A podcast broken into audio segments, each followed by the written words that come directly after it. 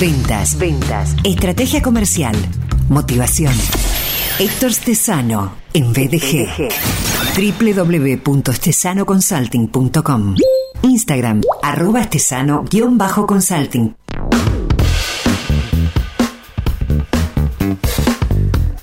Él dice cosas como un vendedor debe ser un vendedor de traje gris. También dice cosas como hay dos clases de vendedores, los que venden y los que nos ven y los que no venden. Eh, estos contenidos eh, suyos en BDG que están disponibles en podcast BDG, en Spotify y otras plataformas tienen que ver con eh, empoderar vendedores, con acercar, proponer, sugerir miradas para crecer en la gestión de ventas. Es un placer recibir en Viaje de Gracia a Héctor Stesano. Héctor, muy bien hallado, bien saludado, bienvenido. Muy buenas, Sergio, bien hallado aquí desde Málaga, ¿cómo estamos? ¿Qué dices? Eh, me alegro escucharte, como siempre. No, no te creo que me digas que estás en otoño, porque la actitud es una actitud de verano. Te imagino con una pues camisa estampada con palmeras, por ejemplo, bebiendo algo espirituoso, bailando un poco de salsa en alguna playa del, del mundo. Pues ojalá, ojalá. Mañana me voy a Ámsterdam, mañana me voy a, me voy a Ámsterdam, pero te puedo decir que estamos a fecha, pues ya te digo, 18 de, 17 de noviembre, donde estaría ya más todo entrado a lo que es el invierno. Y, esto es prácticamente, o sea, estamos en manga corta, eh, es una locura, de verdad, el tiempo está, está loco, sí, de verdad, así que así, como tengo aquí hoy espectadores de lujo, está mi madre y mi padre aquí delante de mí escuchándome y me dice mi padre que esto es un veroño. bueno, un, abrazo grande para ellos, ¿eh? un placer conocerlos sin conocerlos, enviarles un saludo a tu padre y a tu madre. Eh, aquí en, Rosario, eh, en este sur eh, del mundo, bueno, estamos con mucho calor, la máxima pronosticada para hoy 36 grados centígrados, hace mucho calor y bueno, y estamos también en la estación propia de estas temperaturas. Perfecto, hay un vinito blanco fresquito, ¿no?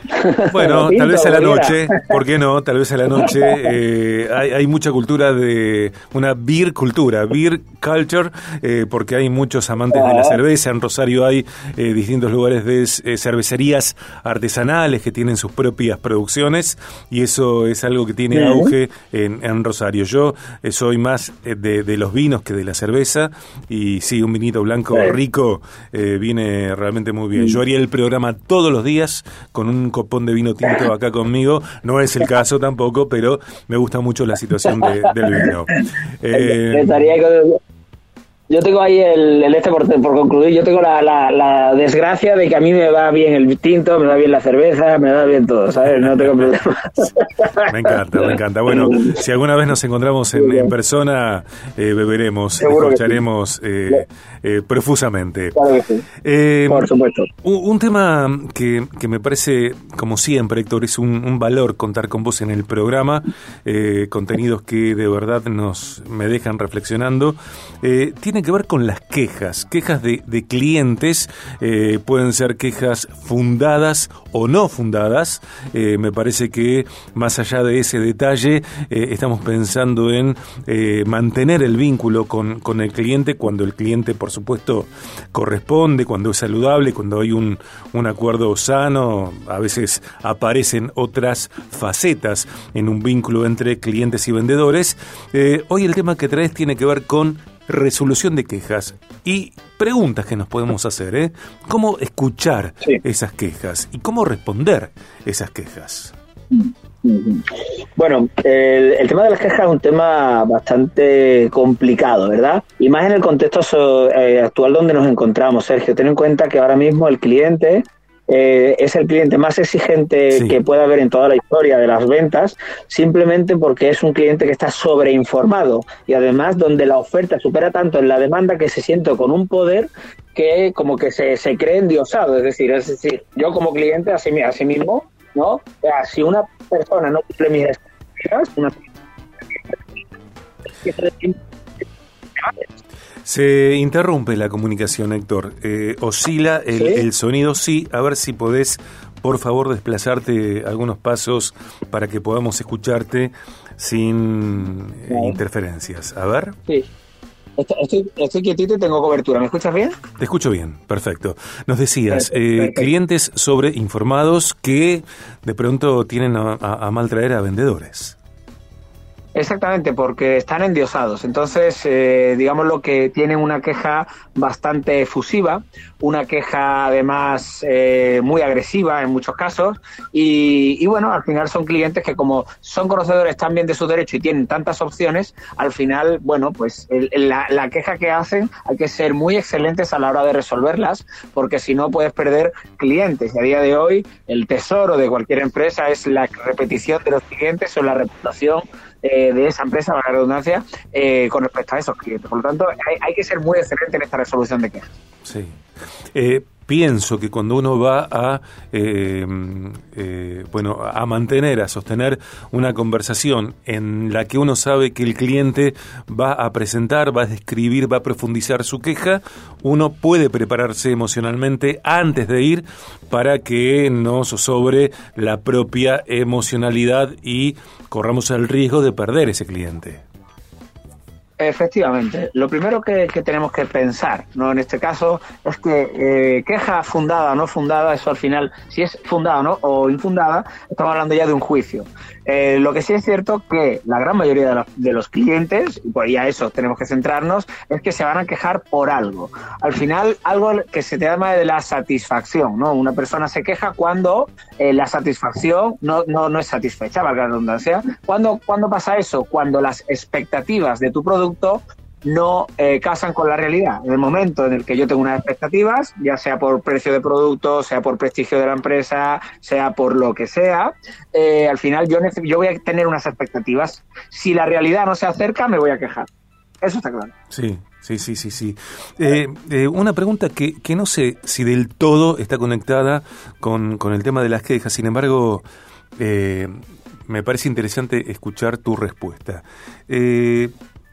¿Cuándo entendés que uno puede no tomar un cliente, que uno puede declinar un cliente? Y pienso, por ejemplo, en situaciones donde por alguna razón de la historia de la persona, del vínculo profesional, aparece algún factor de, por ejemplo, desorden emocional o eh, ambigüedad psicológica. Eh, ¿qué, ¿qué, hacer en esos casos? Eh, ¿Cuándo es saludable no tomar un cliente o interrumpir la relación con un cliente?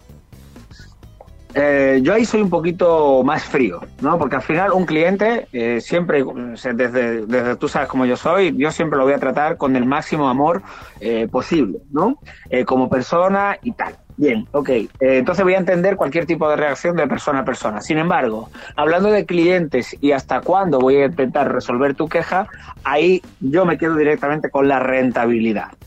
Es decir, este cliente, si yo le resuelvo, si, él, si me va a dar más quejas porque no tiene, como dice, tiene un desorden, porque, porque no está psicológicamente bien, por decirlo así, eh, ¿hasta cuánto me es rentable? O sea, es decir, ¿cuál es el valor? Se llama el lifetime value, ¿no? ¿Cómo se llama el valor de la vida del cliente? Y este cliente cuánto me está aportando y cuánto me va a generar de pérdida o de eh, imprevisto. Si, si en esa suma matemática básica eh, no, no, no me da positivo, pues entonces te, tengo que cortar como cliente. Si me da positivo, tengo que continuar la relación.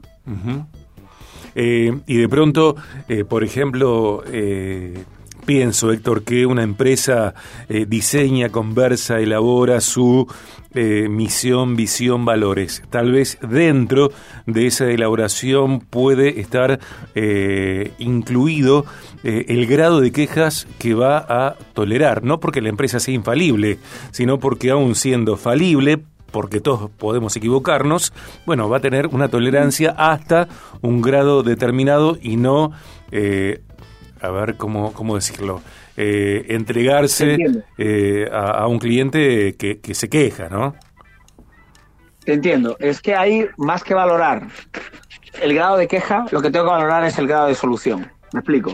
Al final, un cliente se queja o no se queja, yo tengo que, por un lado, eh, atenderlo, empatizar con él, eh, entender cómo son sus sentimientos, sus necesidades. Eso es, me refiero a nivel de comunicación, para que el cliente obtenga una buena imagen de mí, Sí. de mi gestión. Sí. Segundo, entra el tema de la solución que le tengo que dar a la queja y después la recompensa, excederme de la para poder fidelizarlo y para que mantenga a ese cliente contento. Es decir, esos dos factores, solución, la recompensa, es hasta cuándo puedo yo llegar. Es decir, empresas con muy alto presupuesto, aquí por ejemplo tenemos el corte inglés o por ejemplo eh, Amazon, por ejemplo, lo que hace es que directamente la satisfacción del cliente es tan importante que cualquier queja que tú tengas acerca del producto directamente te va a mandar otro.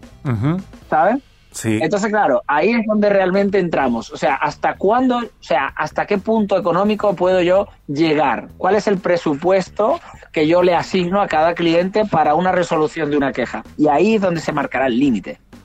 Claro, y también me parece, eh, y te escucho atentamente, que una será la gestión de quejas eh, en una mega empresa de las que nombrás y otro, eh, otra será la gestión de, quejas cuando, por ejemplo, se trata o hablamos de empresas unipersonales o de pronto de emprendimientos, porque la posibilidad de que clientes se, quejen está más allá del grado de, de magnitud que la empresa tenga o de la etapa que la empresa atraviesa. En cualquier empresa y en cualquier etapa un cliente puede quejarse con o sin fundamentos, con o sin razón. Exacto, exactamente. En ese, en ese caso, eh, la queja si es fundada, si no tienes presupuesto, eres un emprendedor o acabas de empezar y cualquier, o sea, no puedes compensar porque no te salen los números, estamos hablando, como, digo, de rentabilidad, eh, muchas veces asumir la culpa e intentar dar la solución dentro de lo que de soluciones económicas, por decirlo eh, es lo único que podemos hacer. Y digo podemos porque yo, por ejemplo, una, la empresa, una empresa que, soy un personal, es decir, donde lo único que yo hago es devolverle el dinero.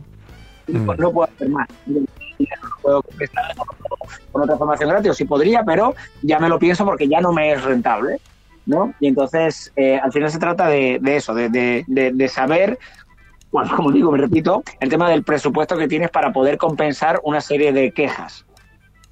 Bien, bien. Estamos hablando con Héctor Stesano en su columna quincenal de los días jueves aquí en Viaje de Gracia. Héctor está charlando con nosotros en directo desde eh, Málaga. Eh, encontrás sus contenidos, su producción, también sus propuestas de capacitación en stesanoconsulting.com. Su cuenta de Instagram es arroba stesano-consulting y puedes escribirle a info arroba stesanoconsulting.com. Stesano se escribe con S como consonante inicial. T-E-Z. A-N-O, Stesano. Eh, y estamos charlando hoy de eh, resolución de, quejas.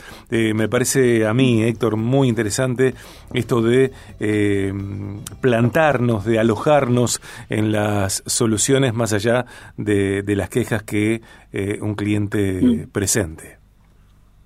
Con todo con eso, eh, Sergio, te puedo decir que dentro de la, queja, porque al final las personas eh, coherentes, ¿no? Entienden si una, persona, una empresa puede o no puede cederse, si puede compensarle o no puede compensarle, lo que quiere es una solución.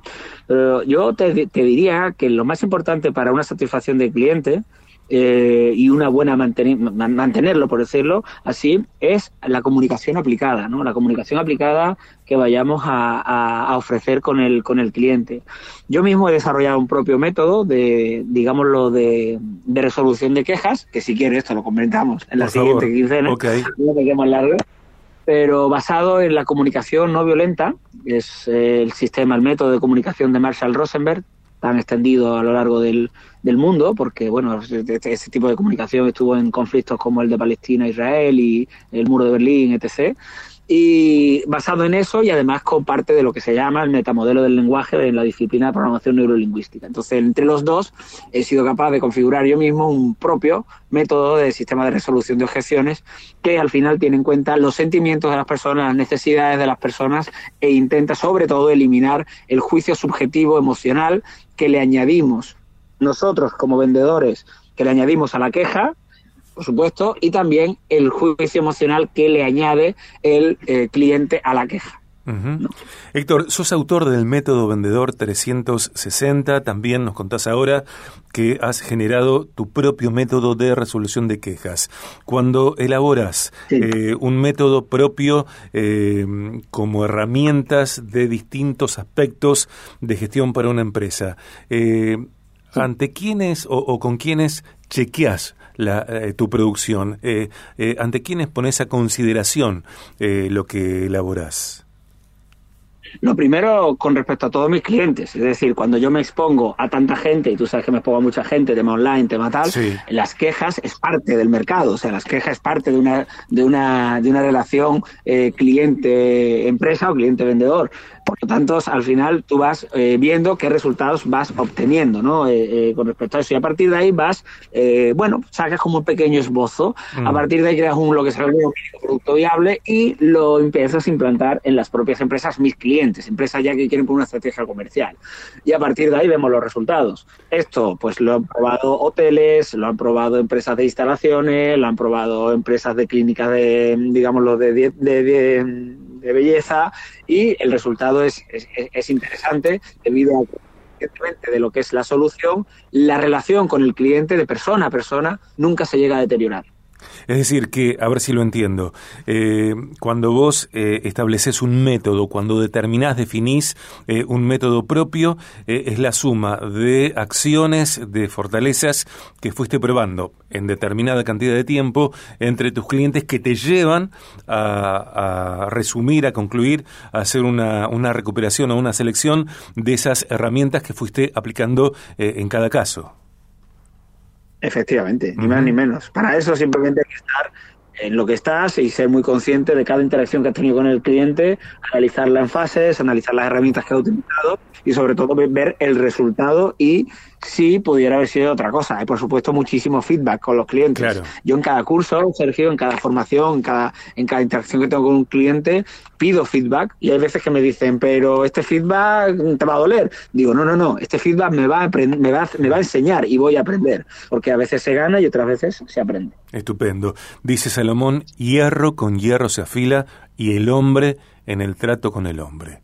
Eh, estupendo, Buenísimo. Es excelente.